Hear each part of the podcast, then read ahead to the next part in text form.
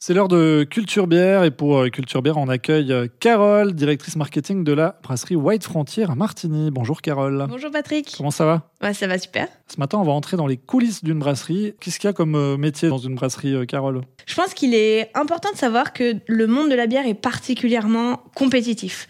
Donc, comme j'avais déjà pu l'évoquer, il y a plus de 1000 brasseries en Suisse. Il y a plusieurs types de brasseries. D'abord, on a la Pico brasserie.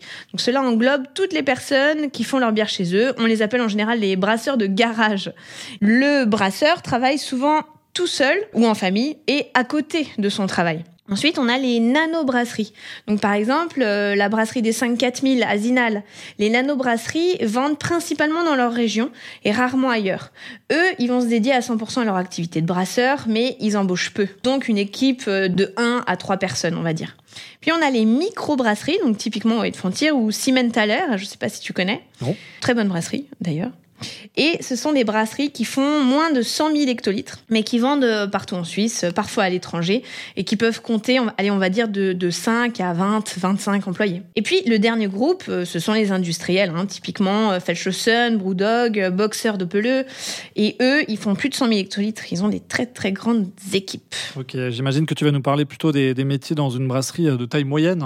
Exactement. Il y a différents services dans une brasserie. D'abord, il y a service sans qui rien ne serait possible Hein, c'est la production.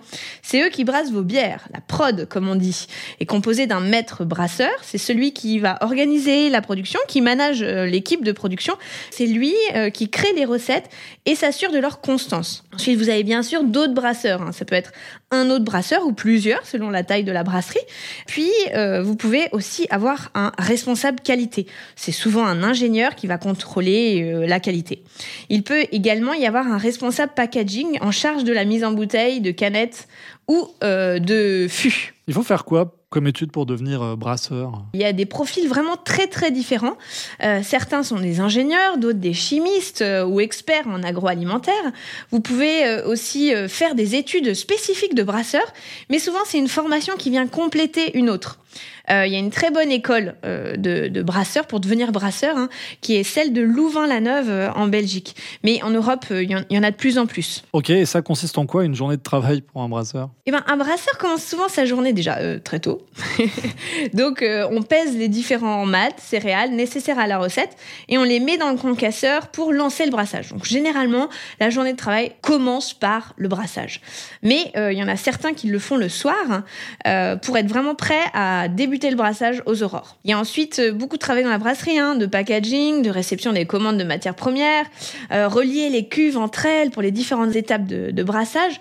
Mais le gros du boulot, en fait, c'est du nettoyage. Hein. C'est tout à fait nécessaire pour euh, assurer une excellente qualité des bières. C'est pas aussi marrant que l'on peut imaginer alors d'être brasseur. Ouais, c'est pour ça qu'il hum, il faut vraiment des gens passionnés de bière. Euh, et il y a quoi comme euh, autre métier du coup? Et eh ben ensuite, une fois qu'on a fabriqué la bière, euh, il faut les vendre, donc c'est bière. Alors pour les vendre, il va y avoir un service marketing, un service de vente, et puis parfois aussi un taproom. Le service marketing, c'est celui qui va s'occuper du site, des réseaux sociaux, du design des étiquettes, de tous les événements, du sponsoring, de, la vente en ligne.